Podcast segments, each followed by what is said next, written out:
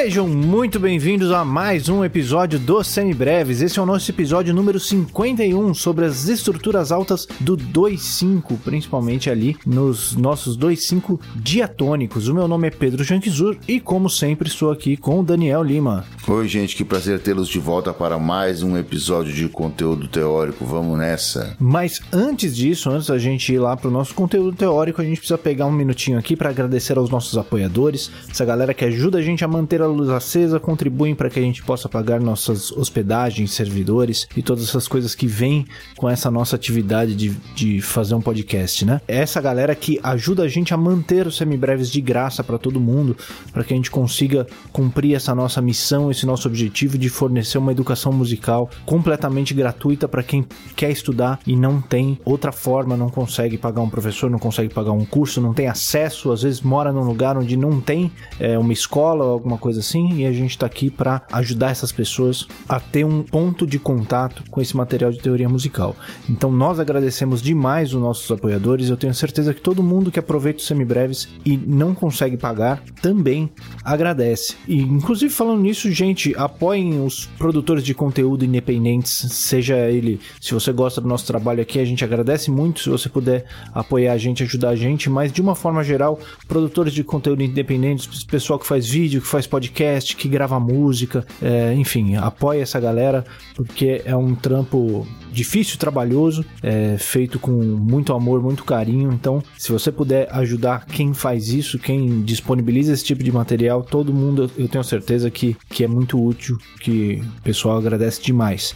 E se você é, resolver apoiar a gente dentro desse contexto, nós agradecemos muito também. Se você quiser fazer parte desse nosso time de apoiadores, você pode fazer isso lá no apoia.se barra semibreves ou no picpay.me barra semibreves e apoiar a gente a partir de um realzinho por mês. E a partir de cinco reais você ganha acesso lá ao nosso grupo privado para os nossos apoiadores no Telegram para trocar aquela ideia com a gente, tirar suas dúvidas e bater um papo, fazer parte desse nosso time de apoiadores, essa galera que ajuda a construir esse nosso projeto aqui. E se você gostaria de nos ajudar, mas você não pode fazê-lo financeiramente nesse momento, você ajuda a gente demais compartilhando os semibreves com todo mundo que você conhece, jogando lá no seu Instagram, no seu Facebook, no seu WhatsApp, no grupo da família, no grupo da banda, no grupo de músico, grupo dos alunos, joga para todo mundo que você conhece e ajuda a gente a espalhar essa nossa palavra. Não é isso aí, Daniel? É isso mesmo. Essa semana apareceram as estatísticas das pessoas escutando seus podcasts preferidos e a gente ficou muito feliz em ver, em aparecer nas listas dos mais escutados de vários amigos queridos, várias pessoas com quem a gente tem contato. Então, nosso muito obrigado a você que escuta, compartilha e apoia o nosso podcast do coração, o Semibreves. Muito obrigado mesmo. Valeu, gente. É isso aí. O que a gente fica mais feliz, na verdade, é justamente em saber que a gente está fazendo parte dessa caminhada de vocês, né? Que a gente está conseguindo ajudar a construir a educação musical das pessoas, que a gente está conseguindo contribuir nesse sentido, ajudando aqui, seja como uma fonte primária de informação, seja como um apoio para quem já estuda em outros canais, de outras formas, com outros professores, para quem, para os professores que passam para os seus alunos, né? Tudo isso é muito importante, é muito, muito legal para a gente, muito gratificante a gente saber que a gente faz parte disso tudo.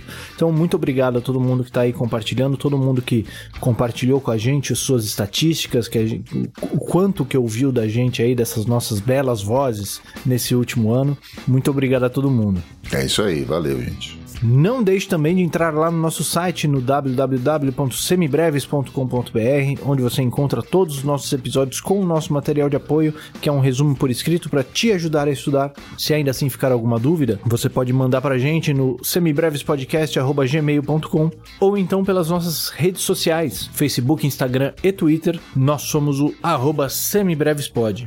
No Instagram é onde a gente interage mais com o pessoal, tá sempre ali trocando uma ideia, colocando umas caixinhas de perguntas, já tem algumas coisas salvas ali, algumas, algumas perguntas respondidas ali nos, nos destaques, alguns exercícios de teoria de percepção. Então entra lá que já tem bastante coisa para você se divertir. Caso você já tenha esgotado os nossos episódios aqui e precise de, de mais informação ainda, você pode colar lá, fazer suas perguntas e a gente está sempre respondendo.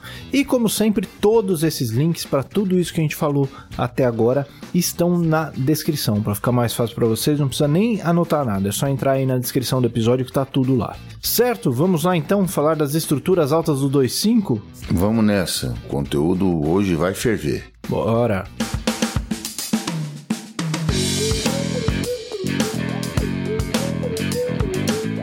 Muito bem, Daniel. No nosso último episódio de conteúdo, que foi o nosso episódio número 48, nós falamos sobre as estruturas altas dos dominantes diatônicos. Então nós falamos quais são as estruturas altas geradas pelas escalas diatônicas no acorde dominante de cada uma das escalas, seja ela a maior ou a menor. Hoje então a gente vai expandir esse assunto, é isso? A gente vai falar do 2/5 como um todo. Então, mês passado a gente tinha falado como o dominante da escala maior acaba ficando com a 13 terceira maior e a nona maior, e da escala menor fica com a nona menor e a décima terceira menor, certo? Me lembro bem? É isso mesmo. É, vai ser sempre assim? Você já sabe que não, né? Sabe que num dado momento a gente vai soltar a sua mão no mundo e você vai poder fazer do jeito que você quiser. Usar qual nona e qual décima terceira você quiser. Mas, diatonicamente, a gente costuma ir do, sempre do menor conceito para o maior conceito. Então a gente explica como as coisas acontecem diatonicamente, dentro de um centro tronal mais próximo, né? E depois a gente vai distanciando isso gradativamente, assim como a gente fez com todos os nossos outros passos de conteúdo, perfeito? Agora a gente vai estender essa questão das tensões para o acorde 2, tanto maior quanto menor. A gente começa primeiro diatonicamente, né? Depois aí te solta para você interpolar do jeito que você preferir, que a sua imaginação mandar, certo, Pedro? É isso mesmo. A gente sempre lembra aqui que o objetivo da gente falar assim quais são os intervalos gerados pela escala diatônica não é dizer que essas coisas têm que sempre ser assim se você fizer de outro jeito está errado. A grande questão é, tudo que vem da escala diatônica vai soar mais natural e mais confortável. Conforme a gente vai se afastando dessas nossas escalas diatônicas, as coisas vão soando mais pontiagudas, mais tensas, mais misteriosas e aí você só precisa entender exatamente qual é o resultado que você quer na sua música. Se você quer esse som pontiagudo, você vai se afastando do diatônico. Se você quer esse som mais, mais confortável e mais familiar, então você vai mais para o diatônico. É simplesmente a gente entender quais são as ferramentas à nossa disposição. A gente não está aqui te falando o que você pode ou não pode fazer. Afinal de contas, em música você pode fazer qualquer coisa, não tem, ninguém vai te prender por nada. Hum, é isso aí. Boa, vamos lá então. Vamos falar sobre os 2.5 então, as estruturas altas dos 2.5. Vamos começar pela escala maior, é isso? É, vamos começar pela escala maior. Se eu bem me lembro, o 2 da escala maior é um acorde menor com sétima, correto? Exatamente. Então a gente vai começar no acorde menor com sétima, colocando a nona no danadinho, né? A gente vai fazer um acorde menor com sétima e nona maior. Por que de onde veio essa nona maior? Essa nona maior é a extensão, é a estrutura alta ou a upper structure correspondente ao modo dórico. Uai, modo dórico é exatamente isso.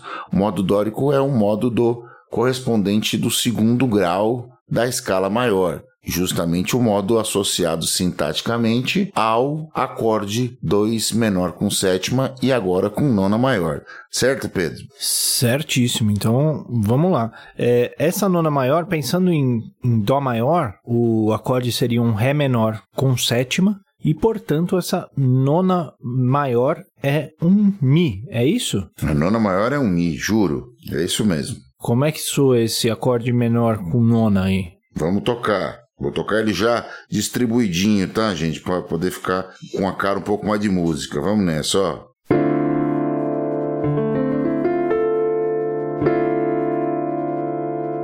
Ele tem essa carinha aí. Bonito. Cluster bom no meio aí que eu enfiei nesse voice. Pra ficar mais interessante o, o, o famoso Caminho da Sanfoninha. Caminho da Sanfoninha, essa eu não conheço, na verdade. Que vai abrindo e fechando o acorde nas, nas mudanças de passos aí. Boa. E esse acorde menor com nona, ele sendo um 2 desse 2,5, naturalmente ele vai se movimentar para o quinto grau, certo? Então, como é que vai se dar essa, esse caminho aí? Como é que essas notas se movimentam para transformar esse 2 num 5? Bom, a gente já lembrava, de, vamos lembrar do que acontecia lá com as, os leading tones, né, com as vozes condutoras internas. Sem a nona, só na tétrade principal acontecia o movimento da sétima do 2 por semitom descendente migrar para a terça do 5 e a terça do 2 permanecer no mesmo ponto e virar a sétima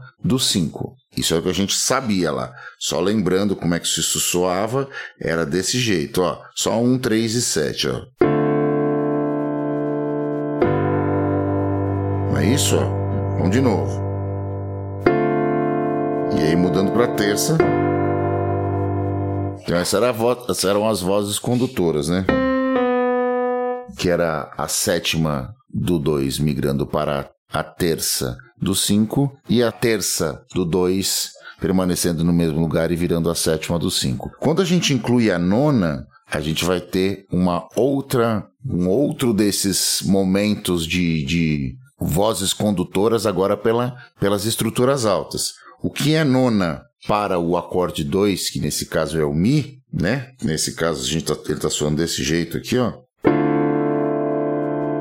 ele vai ser décima terceira para o acorde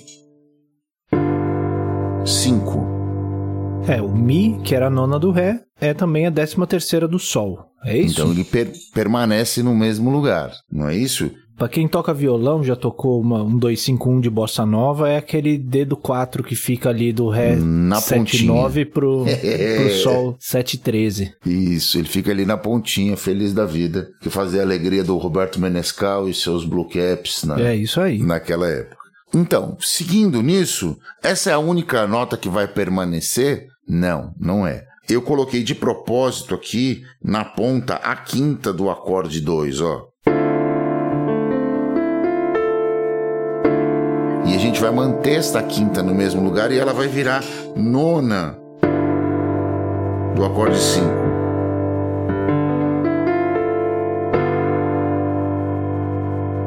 Só para deixar bem clarinho, a quinta do, do Ré menor é um Lá, que é a nona do Sol 7. Perfeito, exatamente isso. Então, esta nona do Ré menor, nota lá, ela permanece no mesmo lugar pelo princípio da continuidade harmônica e transforma e é transformada no, na nova realidade na nona do acorde Sol, na nona maior do acorde de Sol dominante. A mesma coisa aconteceu com a nona do acorde de Ré menor, que era o Mi, ela permanece no mesmo lugar e vira a décima terceira desse Sol com sétima. Então o movimento dos acordes ficou desse jeito, ó. Olha só que legal, como isso vai soar bonito.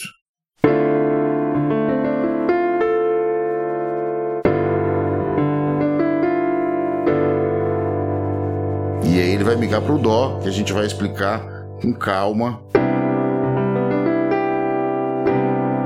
Quem é o que, onde, como e por que agora. Mas a primeira parte é, é o 2 para o 5. Recapitulando, na tétrade principal você já tinha aquele movimento que você já conhece. A sétima do 2 migrando por semitom descendente para a terça do 5 e a terça do 2 permanecendo no mesmo lugar e se tornando a sétima do 5. Agora nós incluímos também a nona maior do 2 permanecendo no mesmo lugar e se tornando a décima terceira desses quinto grau com sétima e décima terceira maior e a quinta do 2 permanecendo no mesmo lugar e se tornando a nona maior do quinto grau. Então o quinto grau ficaria com sétima, nona maior e décima terceira maior. E o segundo grau ficaria com nona maior. É isso, Pedro? É isso aí. Então, pelo que eu entendi, indo do segundo grau para o quinto, as únicas notas que mudam são o baixo, a tônica, que vai do Ré para o Sol, esse movimento quinta justa abaixo ou quarta justa acima, e a sétima do segundo grau, que é o Dó, que desce meio tom para o Si. Todas as notas permanecem no mesmo lugar, mas mudam de função conforme essas duas notas se movimentam, correto? É exatamente isso. E a esse princípio a gente dá o um nome de continuidade harmônica. Muito bem, então esse Sol aí está completinho, né? Ele já está com tônica, terça, sétima, nona e décima terceira. é, se a gente for movimentar ele para o Dó maior, ou seja, para o 1, quais são os movimentos que essas notas vão fazer a partir daí? Muito bem, aí a coisa vai começar a ficar interessante. Vamos recapitular aqui como é que a gente chegou até lá. A gente estava no Ré menor, e a gente foi até o Sol, e aí a gente vai mexer para o Dó.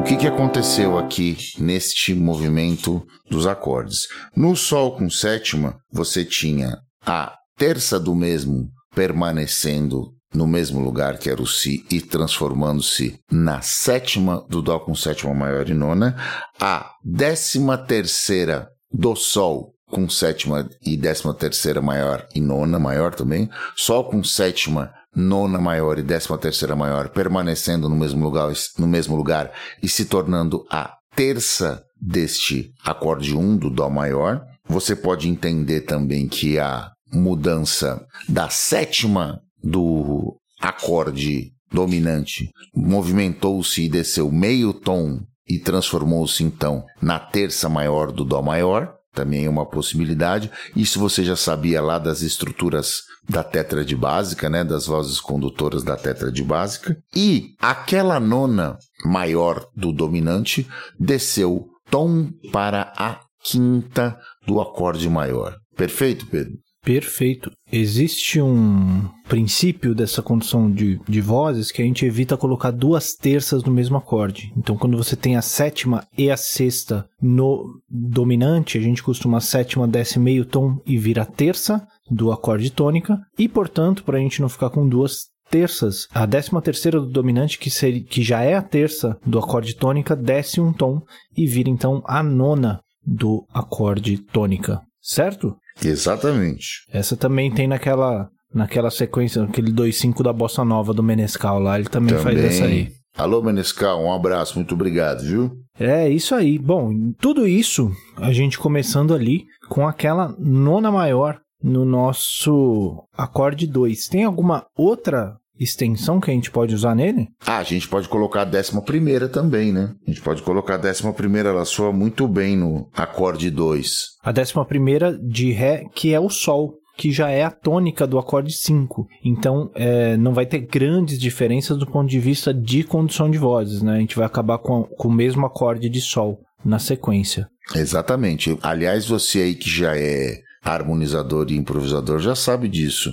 Todo acorde com menor com sétima e nona cabe muito bem a décima primeira uh, justa, a quarta justa ou a décima primeira justa, como queira. Ele vai de maneira espetacular. Você só tem que acertar ela direitinho no voicing para ela não ficar ali brigando com a, com a irmãzinha com a terça menor e aí, ou até você pode até deixar ali mesmo, se você quiser. Colocar lá aqueles... na ponta ali, a terça menor e a décima primeira fica bonito também. Se você quiser fazer esse cluster, você, deixa ali e você esse quer provocar é, essa sensação. Esse é do pagode. Do pagode, é. No, no, esse no, voice no que você faz tônica, sétima, terça menor e décima primeira. Isso, tem no, no cavaco tem essas coisas são desejadas. Tem até aquela execução que a gente chama de doentinho, né? Você sabe o que é, Pedro? Você toca não, aquela se, segunda conheço. menor na ponta, vai. Trem, trem, trem, trem, trem, trem, trem, trem. O cara faz de propósito, chama aquilo no pagode. Aqui em São Paulo a gente chama de doentinho. Boa.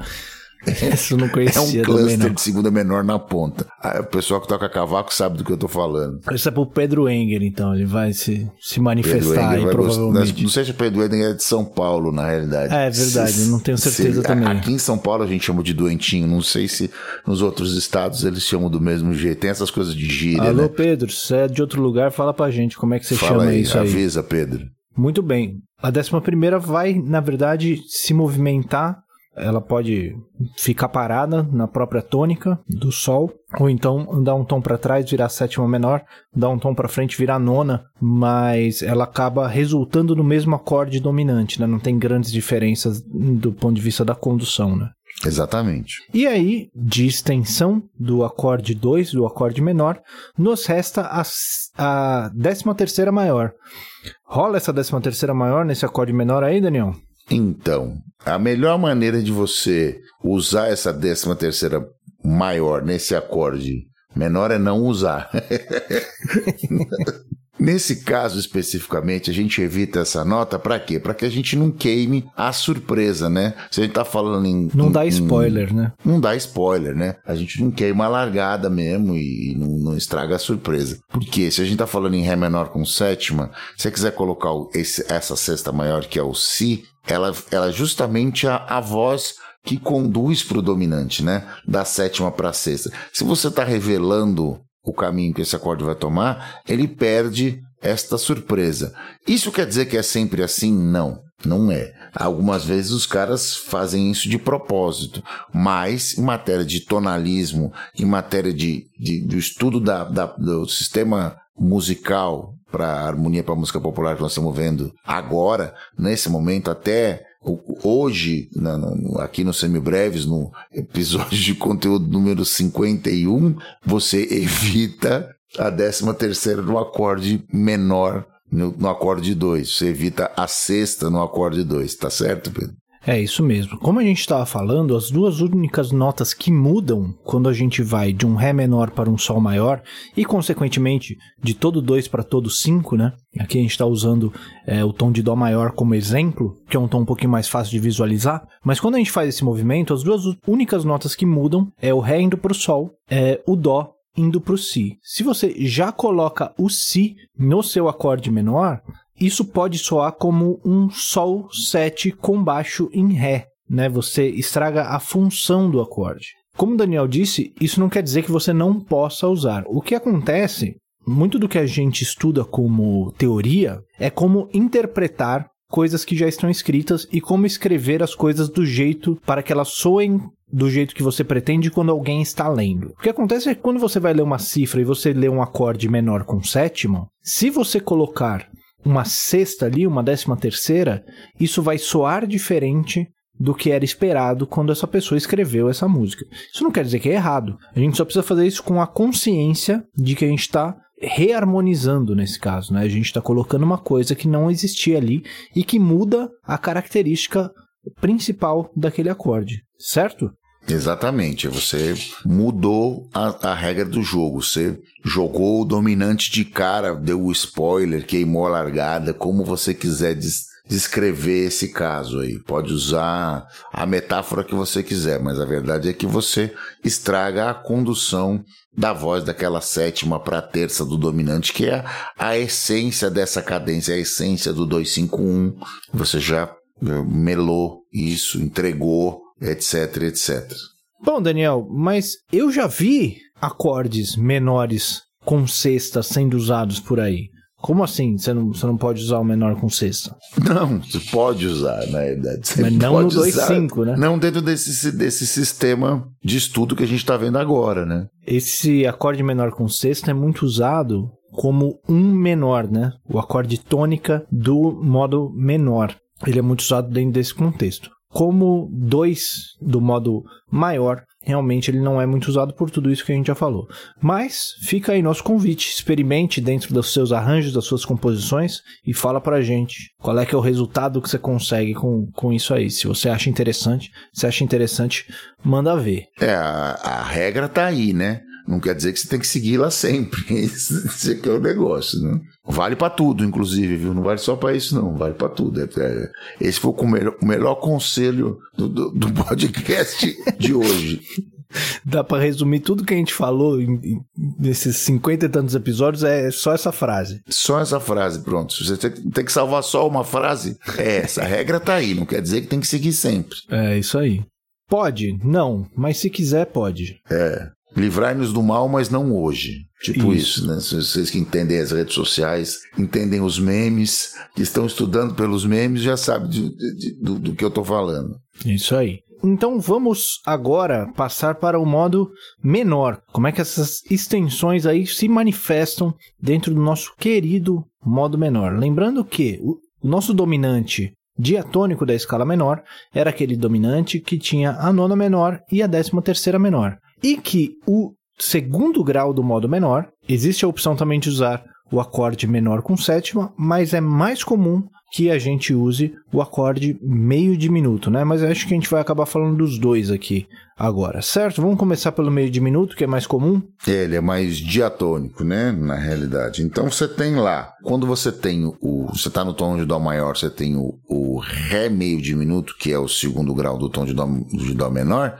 você tem a formação do acorde Ré tônica, Fá terça menor, Lá bemol quinta diminuta e Dó Uh, a sétima menor. Essa é a tétrade básica. De cara, você já vai encontrar aquele porquê do movimento da, da nona menor para o acorde dominante. Por quê? Porque a quinto, o quinto grau, a nota estrela do nosso Ré meio diminuto, Lá bemol, quando você migra para a posição do dominante, o Sol com sétima, ele se torna a nona menor. Então, de cara, você já tem esse som que é muito legal. Olha aqui, ó, que bacana. Você vai tocar aqui o Ré meio diminuto, e aí você foi para o Sol com sétima e nona, e aí ele ficou você vê que quase não tem movimento, né? Você vê que você quase não sente o movimento, ó. Presta atenção. A única nota que vai mudar aqui é a sétima do 2 indo para a terça do 5. Olha lá, que legal. Olha que legal. Viu só?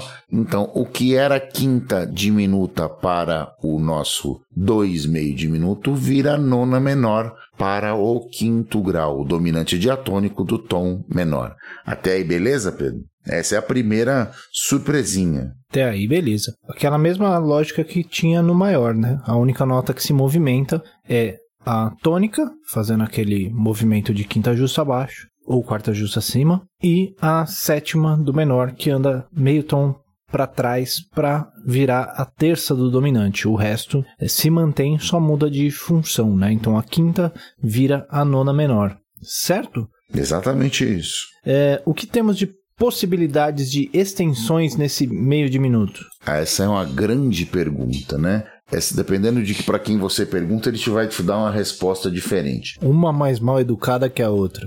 Uma mais mal educada que a outra.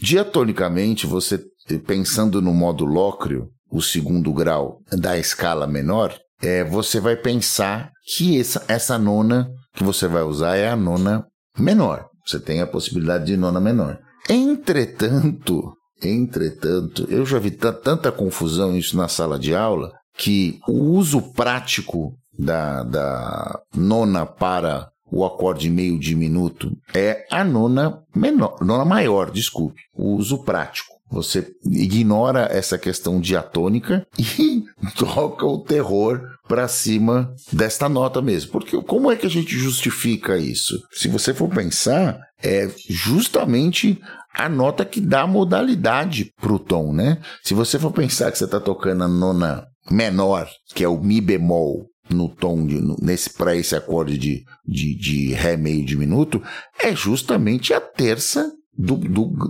do tom, né? É o terceiro grau do tom, aquela que transforma essa, essa nota em. transforma esse modo em modo menor.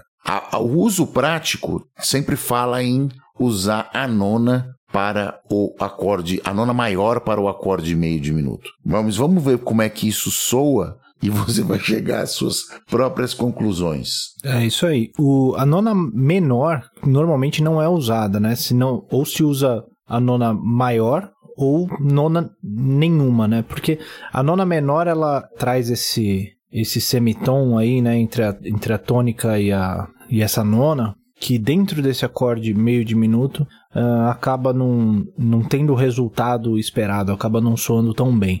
Eu sou muito reticente a falar que, é, como eu já ouvi de alguns professores, que uh, se evita nonas menores nos acordes, porque dentro do diminuto, por exemplo, você usa um monte, né? Dependendo do voicing que você faz de um maior com sétima maior, você tem nona menor ali. Então, enfim, essa explicação não me convence muito, mas dentro desse também contexto, não. É, dentro desse contexto, é, realmente não é, não é muito usado. A nona menor. Inclusive é mais comum a gente usar sem nona nenhuma, justamente porque essa nona maior vai trazer um som um pouquinho mais pontiagudo, por vir de um lugar mais distante, né? A gente tem um lugar dentro ali dos campos harmônicos menores que a gente encontra esse locro com a nona maior, como a gente já viu nos nossos episódios de modos menores, mas ele está um pouquinho mais distante desse nosso centro diatônico. E aí é uma das maneiras de você justificar isso, né? Lá na, na menor melódica, etc., no conceito jazzístico e pipipipopopó, como a gente vai conversar lá quando falar sobre a sintaxe. Do jeito que a gente sempre falou como funciona a teoria, né? Primeiro você faz, depois você arranja o jeito de explicar. Depois você explica, é isso mesmo. Você vai lá, um maluco toca, e aí depois vai mais um maluco ainda, um mais maluco ainda, explica, e aí todo mundo pode tocar também. Mas no geral são essas conexões, assim, quando você toca uma coisa coisa dessas, o cara explica dessa forma. Ele vai lá, pega um modo da menor melódica lá, ou uma escala artificial simétrica, e estabelece uma sintaxe e todo mundo vai atrás. Beleza, é isso aqui então, maravilha. Tá valendo isso agora? Então pronto, vamos nessa. Isso aí, vamos ver como é que soa então? Esse vamos, vamos nessa. meio de minuto nove. Meio de minuto nove, olha lá. Vai dar um nó nos dedos aí. Vai, já deu, né? Meio de minuto e agora o Sol com 7 e bemol 9. Veja que tem mais uma voz condutora aqui, né? Você tem mais um. Quando você tem o meio de minuto 9, você está aqui, ó. E você vai pular para o Sol com 7 bemol 13 e nona menor, você tem essa você tem um semitonzinho ali, né? Um é, cromatismo que fica legal. Mais, é, você tem mais uma voz aqui. Então ele soa interessante? Soa, soa, soa interessante. É possível fazer? É possível fazer. Mas já sabe, quando você for incluir a nona no acorde meio de minuto, coloca a nona maior. Ou então não coloca nona nenhuma. Para ficar mais dentro, o ideal é não colocar nona nenhuma. Isso é uso prático, tá, gente? Isso aqui é uso prático. Essa é a, a vida como ela é. Você teoricamente pode explicar desta forma, como a gente explicou? Pode. A verdade, por que, que a gente não usa nona menor? Dá um choquinho que a gente não gosta muito daquele som. Perfeito? Dito isso, você pode usar, então, quando for usar a nona, usar a nona maior. Ou ainda usar nona nenhuma. E esse exemplo que o Daniel colocou aí, dessa nona maior, descendo meio tom para virar décima terceira menor do dominante, é um exemplo bem interessante porque ele ilustra um recurso muito interessante, muito usado no, no jazz, em, em, arranjos mais moderninhos, digamos assim, né? Moderninhos que eu digo é da década de 30, tá, gente? É, isso. De, da década de 1930. Esses recursos de você organizar as suas estruturas altas para conseguir o maior número de cromatismos possível. Como a gente está demonstrando aqui, quando a gente faz essas estruturas altas diatonicamente, a maior parte das notas fica parada e só essas vozes condutoras que vão se movendo mesmo para dar as funções dos acordes. Porém, conforme a gente vai buscando referências, trazendo outros sons para dentro dessa nossa música, fugindo um pouquinho desse do diatônico, a gente vai procurando o maior número de cromatismos entre as vozes para deixar essas sequências mais interessantes. É, a ideia é ou fica no mesmo lugar ou se movimenta pouco. Exatamente. Muito bem. Tem mais alguma é, extensão que a gente pode usar nesse meio de minuto? É, eu acho que a gente pode deixar por aí, né? Bom, então o meio de minuto é isso. E agora, então, só falta a gente falar como é que o 5 se movimenta para o nosso 1 um menor. E aí, como é que vai ser esse 5 com nona menor, décima terceira menor? Olha que loucura, né? Nós estamos assim, ó. A vida do. A vida não tá fácil pro, pro, pro acorde dominante do, do, tom menor, não. Olha, tá, tá levantando desse, um peso aí que. Tá, é, tá carregando o piano geral. O pratunts, né? então ele tá aqui, ó. Desse, vai soar Jusce mesmo, ó.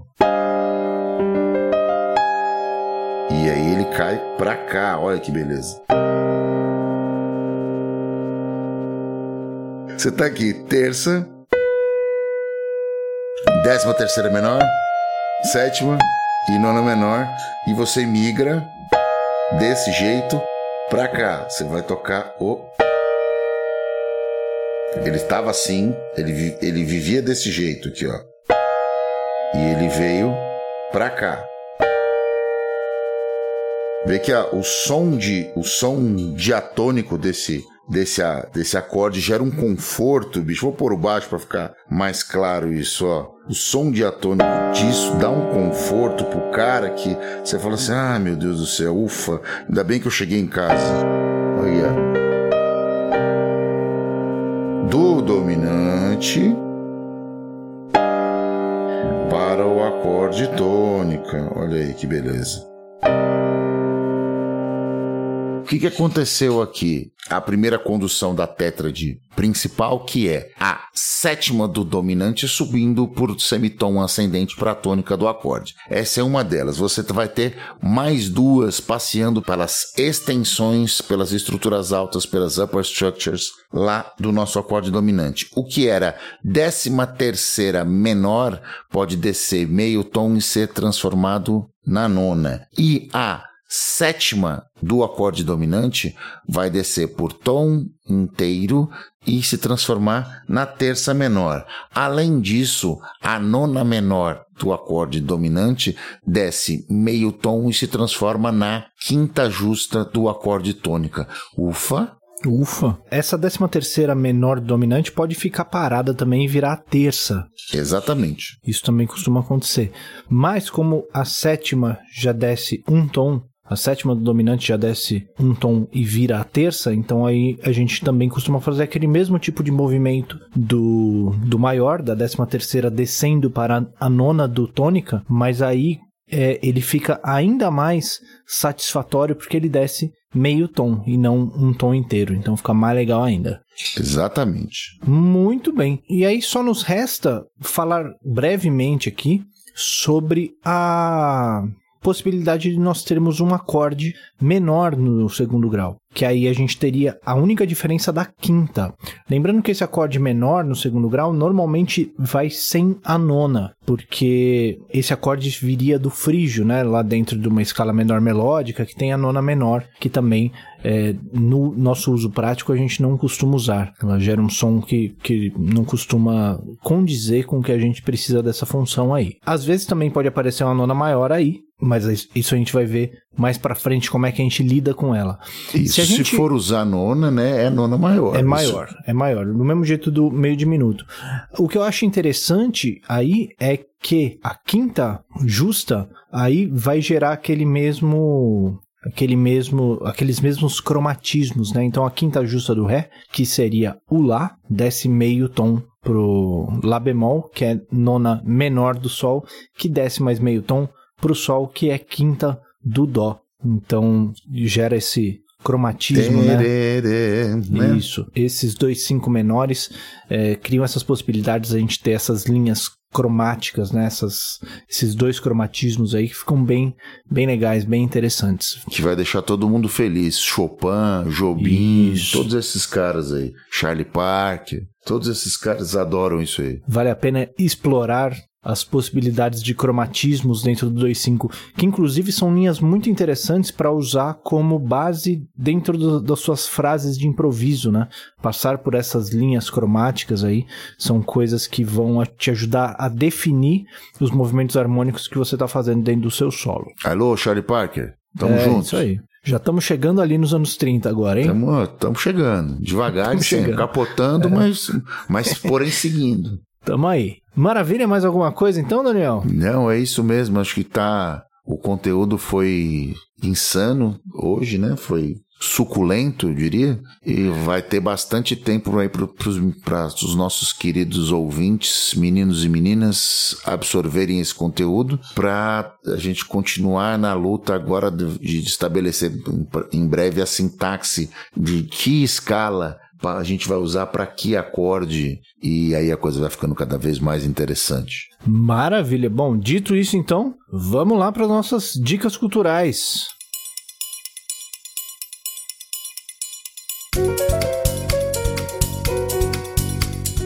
Diga lá, Daniel, o que, que você tem para a gente essa semana?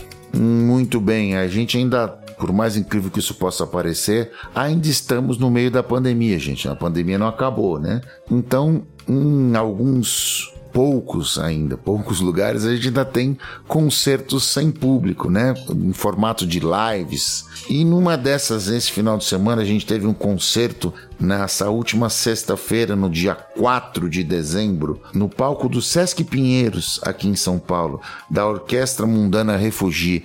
Essa orquestra eu já dei dica cultural antes, falando sobre outros lançamentos de um medley do Chico Buarque que eles fizeram com uma coisa maravilhosa. E dessa vez eles têm um show inteiro disponível no YouTube. Vai ficar aí na, na, nas, na descrição do episódio o link para quem quiser assistir. Para quem não conhece a Orquestra Refugi, é uma orquestra multinacional de, de uma série de, de imigrantes que estão no país por uh, questões políticas ou sociais e que continuam manifestando a sua arte, colaborando com pessoas de países diversos. Então você vai ter música árabe, música africana, música brasileira, tudo misturado num caldeirão de influências que o, o resultado é incrível. Então, a minha dica cultural de hoje é o concerto do Sesc Pinheiros realizado no dia 4 de dezembro, da Orquestra Mundana Refugi, e a gente vai deixar o link do YouTube para que você possa assistir aí na descrição do episódio. Valeu, é isso aí. Sensacional, eu acho essa, essa ideia, esse projeto também espetacular. Não vi esse concerto aí, vou dar uma, uma olhada daqui a pouquinho. Bom, a minha dica também é um conteúdo internetico e youtubico que nós também já falamos sobre algumas coisas aqui também, também é um replay. Mas a minha dica hoje é um episódio do Um Café Lá em Casa, lá do nosso querido Nelson Faria. Grande Nelson. Que é o episódio que saiu essa semana, o, o, o episódio do Nelson Faria conversando e tocando junto com o Spock, da Spock Frevo. Fantástico. Que é um saxofonista que é para todo mundo que já ouviu qualquer coisa da Spock Frevo, né? Não preciso nem apresentar aqui, na, na verdade.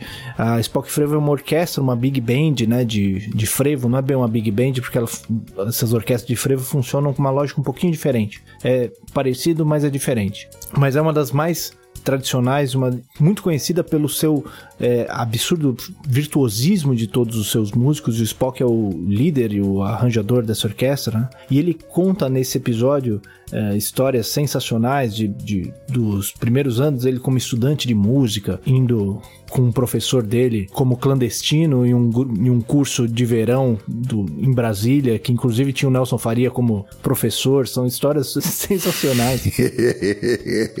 como eu disse, gente, as regras existem, tá? Cumpri-las é um, um, nem sempre é a melhor saída. E sobre a, muitas coisas muito interessantes sobre a relação dele com a poesia popular, né? Com os repentistas, é, com como ele enxerga a música dele com relação à dança que é feita no frevo, né? Sobre como ele enxerga os movimentos melódicos é, relacionados com quem tá dançando e tal. E histórias da vida e da carreira dele. É um episódio super legal. Eu gosto muito do Café Lá em Casa, mas esse episódio para mim se destacou. Então fica aqui a minha dica do Café Lá em Casa com o Spock. O Café Lá em Casa é um dos maiores programas da internet um dos maiores é, patrimônios que está ficando gravado para você que gosta de música, gosta de música brasileira, quer entender como os caras fazem. Tem episódios incríveis, valem todos. Esse do Spock eu ainda não vi, vou assistir.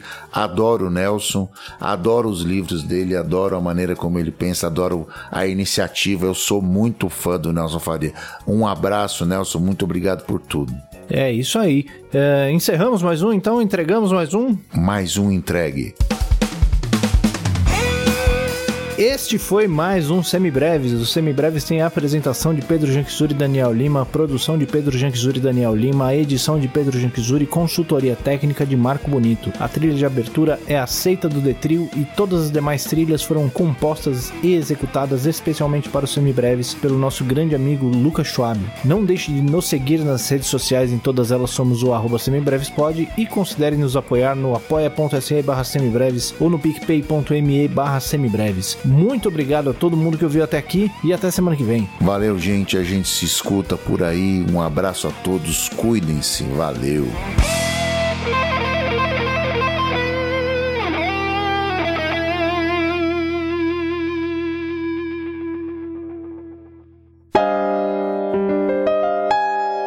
E aí ele cai pra cá, olha First que I beleza. was afraid. Se conteve, né, Pedro?